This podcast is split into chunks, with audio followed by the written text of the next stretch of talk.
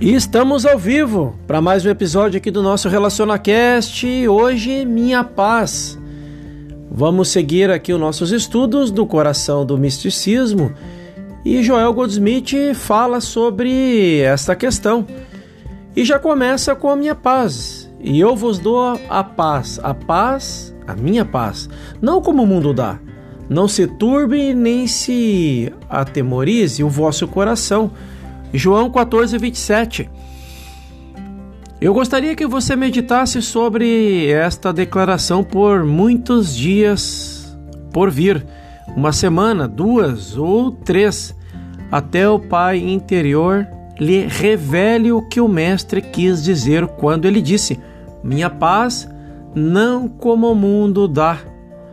O mundo tem o poder de te dar apenas uma sensação humana de paz você pode chamar isso de ausência de guerra e animalidade, uma ausência de ódio e vingança. Mas isso não é a minha paz. Minha paz é a coisa muito espiritual. É algo que pode ser melhor entendido através da palavra graça. É um estado de paz que não tem em si um pensamento de humanidade ou valores humanos. É o estado divino de ser, do ser. Você pode trazer esse estado do ser divino à sua experiência. Você pode, ponderando e meditando sobre esta declaração alcançar uma consciência do seu significado interno e descobrir dentro de você este estado de graça se manifestando.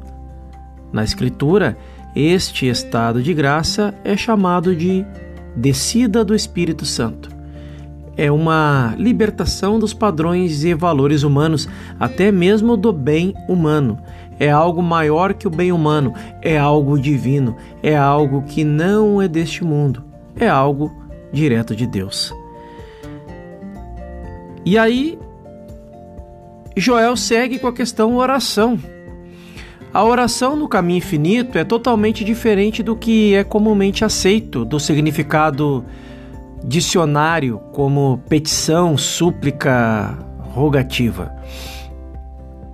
Enquanto refletia sobre essas palavras e todas as suas variedades de significados, meu pensamento voltou-se para a origem dessas palavras. Como o sentimento se tornou primeiro enjaulado em forma de palavras, e assim tornou-se geralmente aceito ter o mesmo significado no mundo todo ao pensar nos sentimentos incorporados em certas palavras, eu estava em um estado de meditação e oração. Neste estado de quieto e contemplativo, meus pensamentos se voltaram para os salmos de Davi e, como seus salmos eram orações, muitas vezes ele derramou seu senso pessoal de angústia remorso, dúvida, mas sempre ele voltou à compreensão da sua verdadeira relação com Deus. Então, sua oração tornava-se uma canção de louvor e agradecimento, de consciência do seu relacionamento com Deus. A oração, então, pode ser um agente de limpeza, um afastamento de antigas crenças, uma purificação do templo e, às vezes, essa limpeza pode tomar a forma de um chicote um chicote para corrigir a crença de que nossos corpos podem ser diferentes do templo do Deus vivo. Somente o Cristo realiza esse tipo de oração, porque somente o Cristo sabe quando o templo está sendo profanado.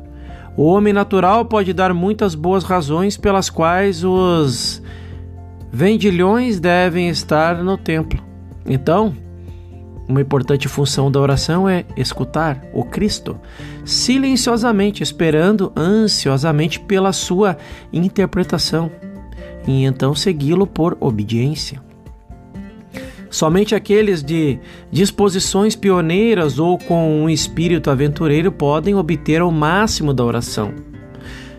A própria palavra, tendo associação de súplica, disfarçaria este fato, mas qualquer um que tenha explorado o caminho da oração, por qualquer período de tempo, pode dizer que é uma nova e gloriosa aventura na vida.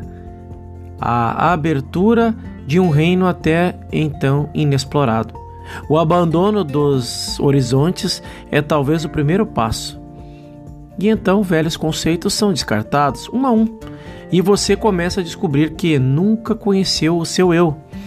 Experimente e através do portal da oração, conecte-te agora com ele e permaneça em paz.